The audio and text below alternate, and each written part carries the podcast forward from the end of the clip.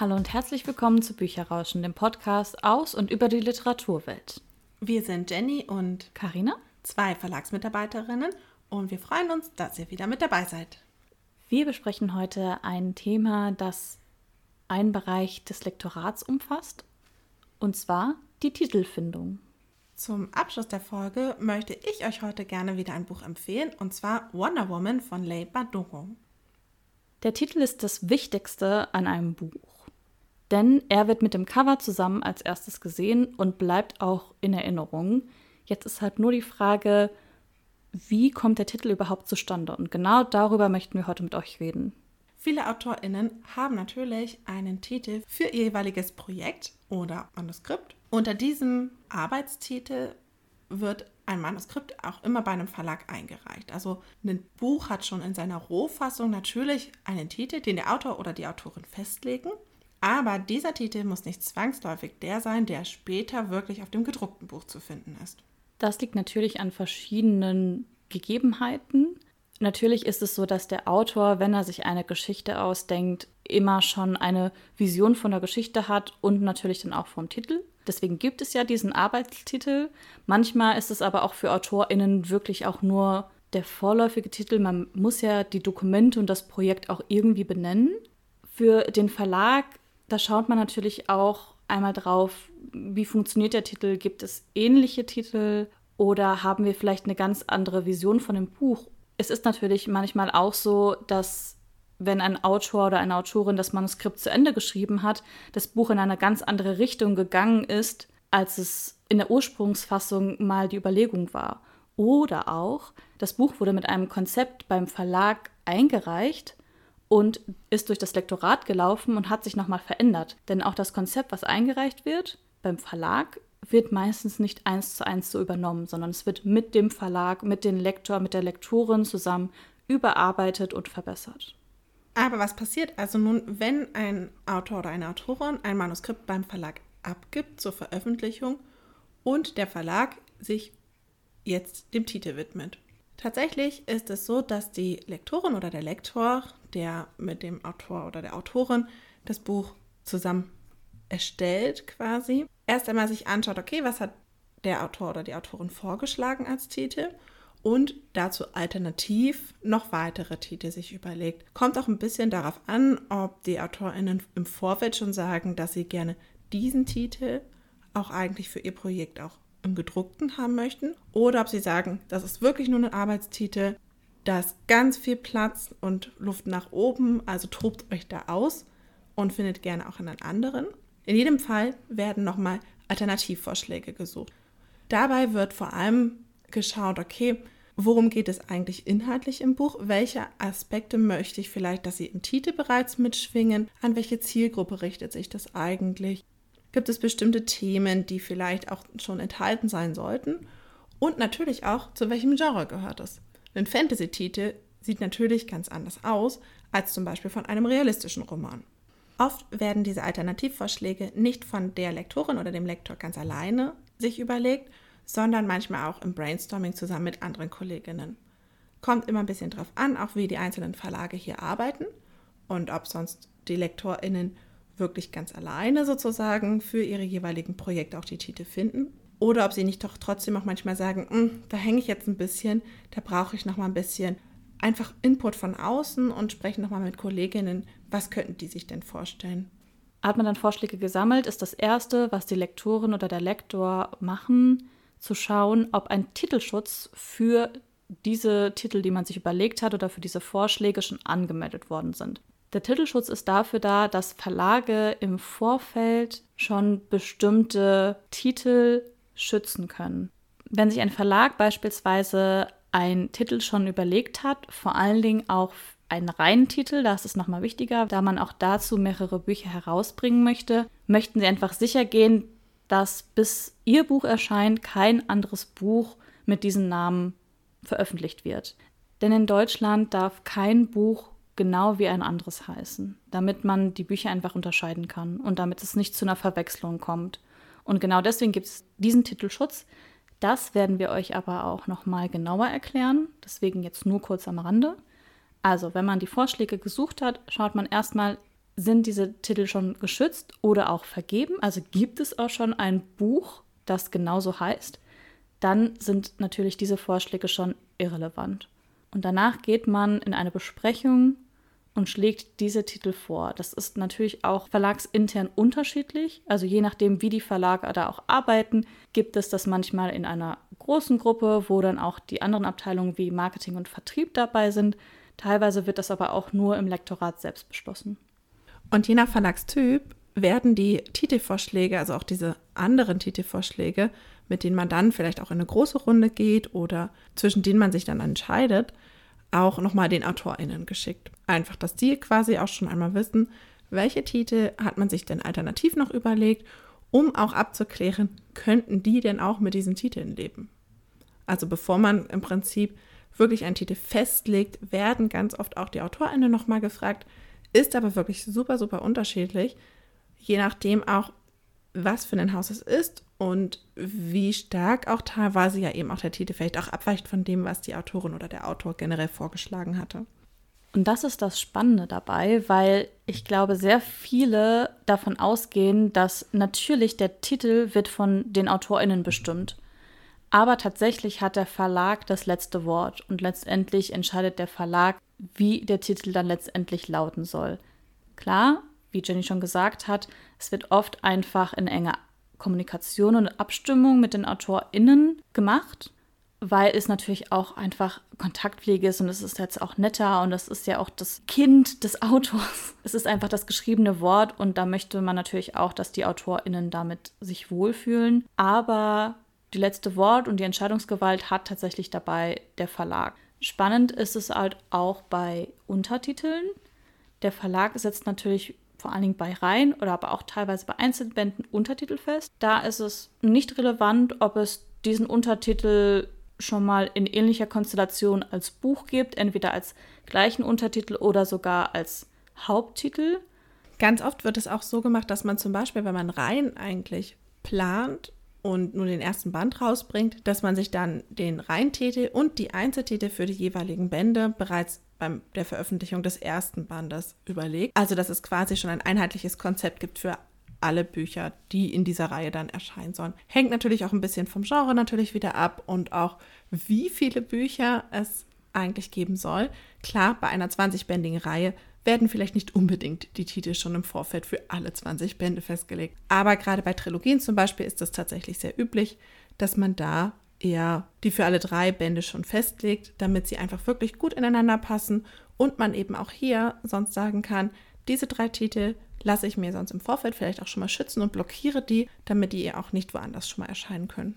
Bei Lizenztiteln läuft es eigentlich genauso, wie wir es gerade gesagt haben. Da ist natürlich der Unterschied, man hat oft nicht den Kontakt zu den AutorInnen, sondern aber zu dem Lizenzgeber. Und je nach Vertrag kann es halt auch sein, dass der Lizenzgeber gesagt hat, okay, wir möchten aber das letzte Wort damit haben. Ihr müsst uns die Titel auch schicken zur Freigabe.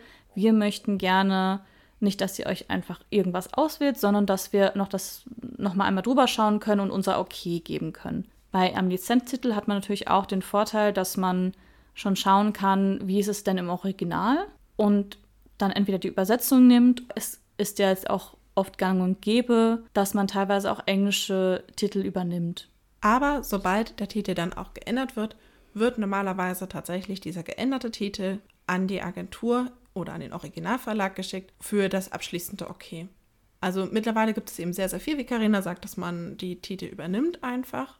Also dass die im Englischen zum Beispiel genauso sind wie im Deutschen. Aber es gibt ja dann doch trotzdem noch manchmal, dass man sagt, der Titel kann in Deutschland gar nicht veröffentlichen, weil es bereits einen anderen Titel gibt. Oder der passt einfach zu dem deutschen Buch, wie es dann später erscheint, soll irgendwie gar nicht mehr so richtig. Im Englischen funktioniert er, im Deutschen funktioniert er nicht. Also ändern wir ihn, aber dann wird immer auch nochmal der Originalverlag und die Agentur informiert. Wenn man sich dann für einen Titel entschieden hat, dann kann auch die Arbeit am Cover beginnen. Das wird teilweise schon vorher natürlich gemacht. Also viele Prozesse laufen ja parallel aber vor allen Dingen das Cover kann erst richtig fertiggestellt werden, wenn man dann auch den Titel hat. Und auch das Buch kann natürlich erst fertiggestellt werden, wenn man halt auch diese Komponente noch dabei hat. Nachdem man den Titel dann hat, wird er dann auch geschützt und dann kann im Prinzip der restliche Prozess weitergehen. Im Prinzip ist es das, wie einfach am Ende ein Buch auch einen Titel bekommen kann. Was vielleicht ganz, ganz spannend ist in dem Zusammenhang, gerade wenn die LektorInnen sich einen Titel überlegen für das jeweilige Buch, woher sie teilweise manchmal ihre Inspirationen holen. Denn wie ich schon gesagt habe, wird natürlich auch viel geschaut, okay, was ist inhaltlich natürlich, was ich gerne auch im Titel widerspiegeln möchte oder was habe ich für einen Genre einfach, was ist meine Zielgruppe. Und davon ausgehend gibt es dann manchmal, dass man so sagt, oh Mensch, es geht jetzt zum Beispiel um Digital Detox. Und ich möchte gerne irgendwie so einen Sprachwitz und eine Wortspielerei enthalten haben, die vielleicht so eine Mischung ist aus Online und Offline. Und wenn man dann schon so eine Idee hat, in welche Richtung das geht, dann überlegt man teilweise auch, okay, wie kann ich das vielleicht dann auch abbilden? Was kann ich da so kombinieren, dass es zum Inhalt passt und gleichzeitig halt einfach so was Witziges sozusagen hat. Und genauso wie zum Beispiel auch, weiß was ich, bei einer Fantasy-Reihe, dass ich vielleicht überlege, hm, es gibt bestimmte Figuren in der Geschichte, da fände ich es total toll, wenn die auch im Titel sind. Welche Möglichkeiten habe ich, das auch umzusetzen? Bei Reihen ist es ja so, dass wir natürlich den Reihentitel immer haben, der diese Reihen miteinander verbindet und sich dann vom Untertitel unterscheidet. Es gibt aber teilweise darüber hinaus auch bestimmte Markenzeichen, die so einen Wiedererkennungswert wecken sollen. Also beispielsweise bei AutorInnen, die immer Einzeltitel veröffentlichen, kann es sein, dass der Buchtitel immer aus einem Wort besteht. Und das ist dann trotzdem auch so ein Wiedererkennungswert, den man dann bei den Autorinnen hat und wo man da auch mit spielen kann. Ihr merkt also, es gibt super viele verschiedene Möglichkeiten, wie ein Buch einen Titel findet. Ihr könnt ja auch selber mal überlegen, wenn ihr jetzt euer aktuelles Buch zum Beispiel nehmt, das ihr gerade lest, und nachdem ihr es gelesen habt, ob ihr dem Buch zum Beispiel genau den gleichen Titel geben würdet oder was würdet ihr zum Beispiel machen, welche Titel würden euch sonst zumindest alternativ noch einfallen dafür?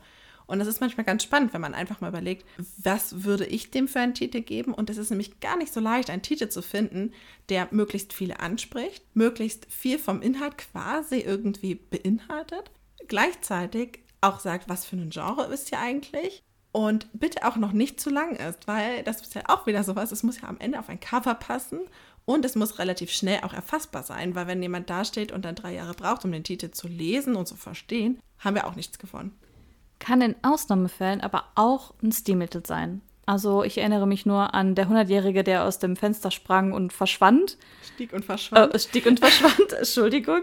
Also man sieht schon, er ist sehr lang, der Titel, aber das merkt man sich auch. Und die Nachfolgebände, also es sind ja keine Nachfolgebände, aber auch die anderen Bücher haben natürlich auch so einen langen Titel. Das ist dann auch einfach schon ein Merkmal oder ein Erkennungszeichen. Das stimmt, aber wenn jetzt jeder Verlag sagen würde, ich mache jetzt sehr, sehr lange Titel, um aufzufallen, wird genau das Gegenteil eben auch wieder passieren. Also das ist natürlich ja das andere dann, was bei Titeln eben auch ganz schnell passieren kann. Wenn sie alle zu ähnlich sind, fällt am Ende das Buch nachher nicht mehr auf.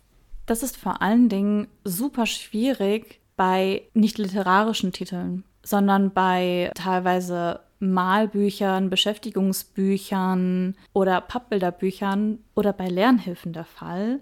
Da ist es oft schwierig, einfach Titel zu finden, die trotzdem noch einzigartig sind und nicht in so einem Einheitsbrei enden. Und vor allen Dingen will ja auch der Verlag, dass man die Lesenden an seinen Titel bindet. Und da ist es natürlich kontraproduktiv, wenn von zehn verschiedenen Verlagen es ein Malbuch gibt, das halt den gleichen oder einen sehr ähnlichen Namen hat.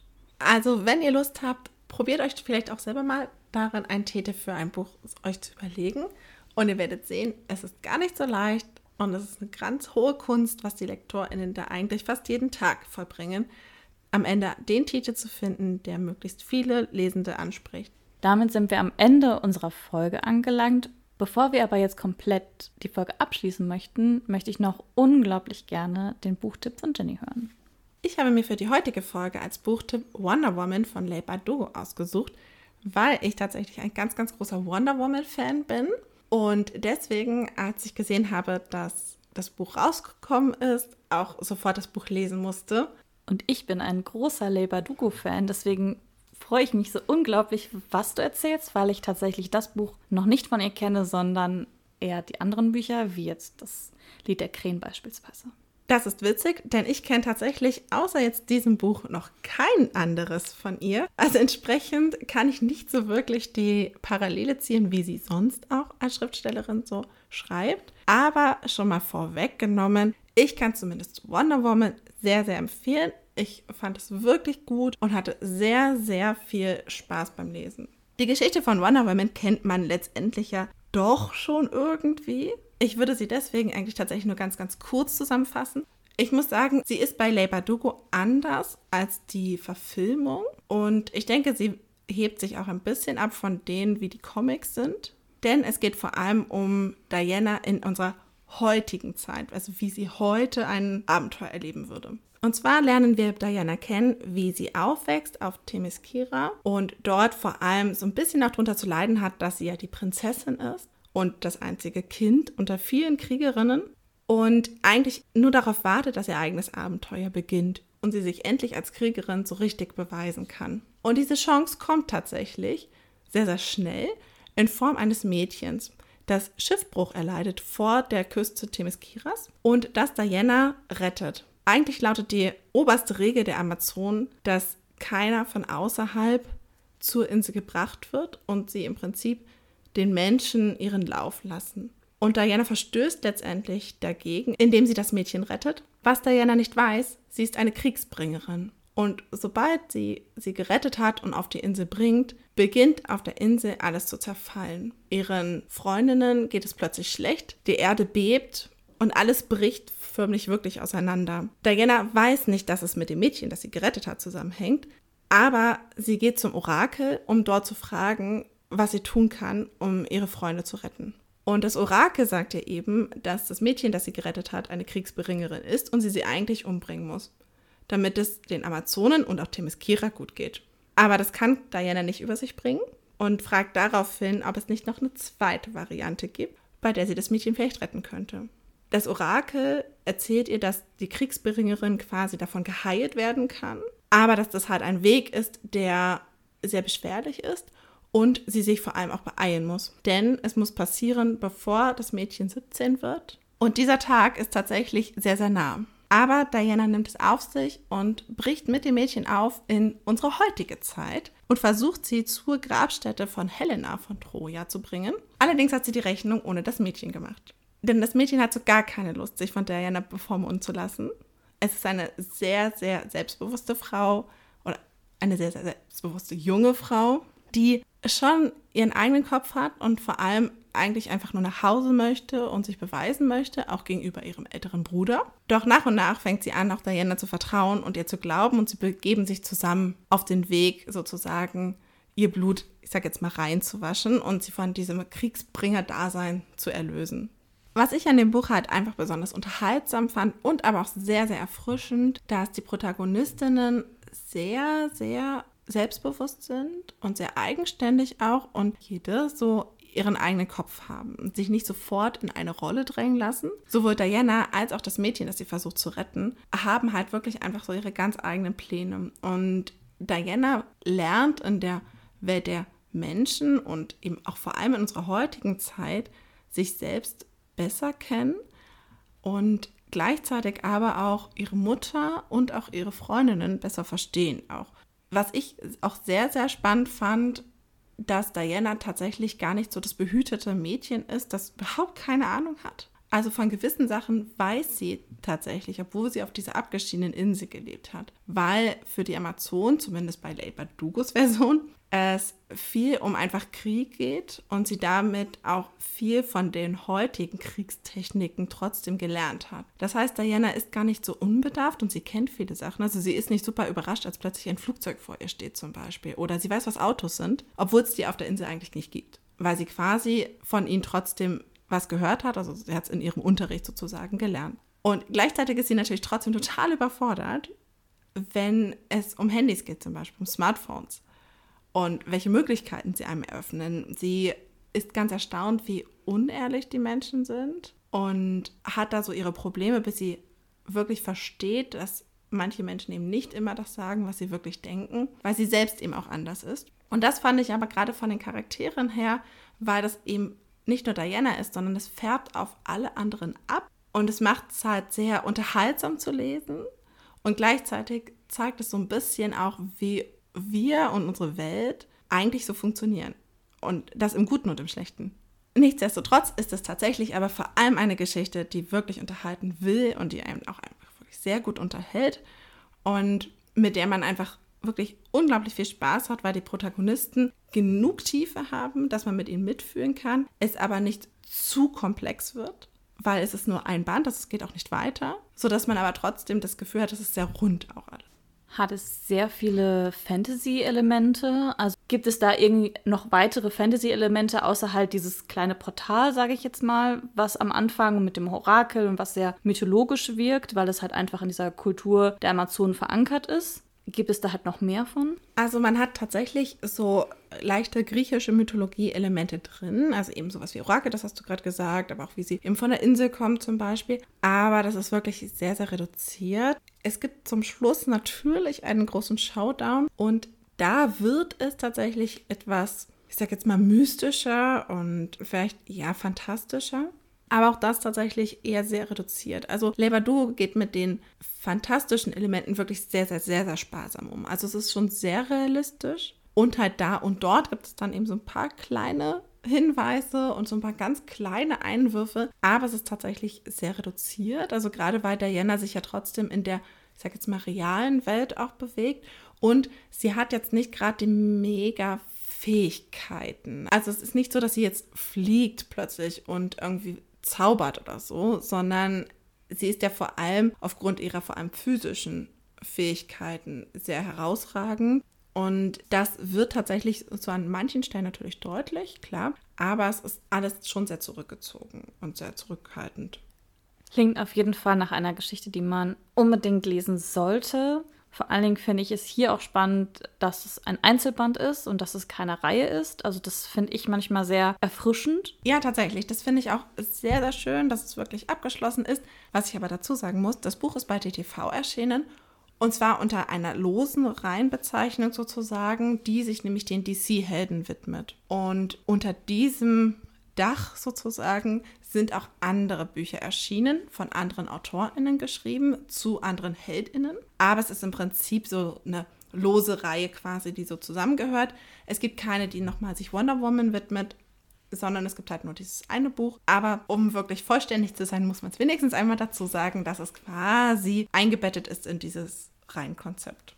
Ja gut, aber man hat ja trotzdem eine Geschichte, die dann in sich abgeschlossen ist und die man auch lesen kann. Und wenn man jetzt sagt, okay, mich interessieren die anderen DC-Helden nicht, dann muss man die anderen Reihen ja auch nicht lesen. Und das finde ich halt auch nochmal ganz spannend dabei.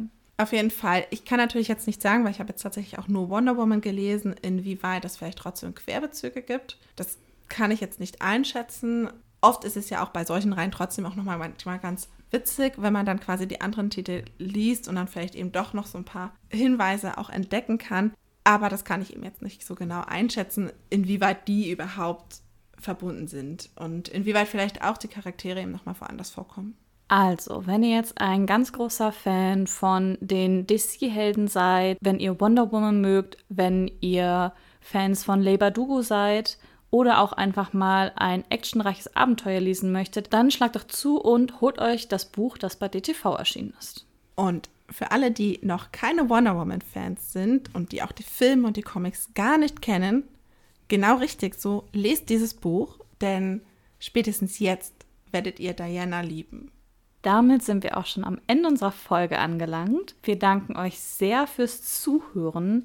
Wenn ihr jetzt mehr über das Buch erfahren möchtet, dann schaut doch einfach in unsere Shownotes, da haben wir das Buch verlinkt. Wenn ihr noch Fragen oder Anregungen habt, könnt ihr uns jederzeit an bücherrauschen.web.de schreiben mit OE. Und gerne könnt ihr auch bei Instagram vorbeischauen, weil wir natürlich dort auch noch mal ein paar Zusatzinfos zu unserem Podcast-Folgen geben. Wir freuen uns natürlich auch, wenn ihr uns auf den jeweiligen Podcast-Portalen eine Bewertung da lasst und sagt sonst bis zum nächsten Mal. Wir hören uns wieder. Bis dann.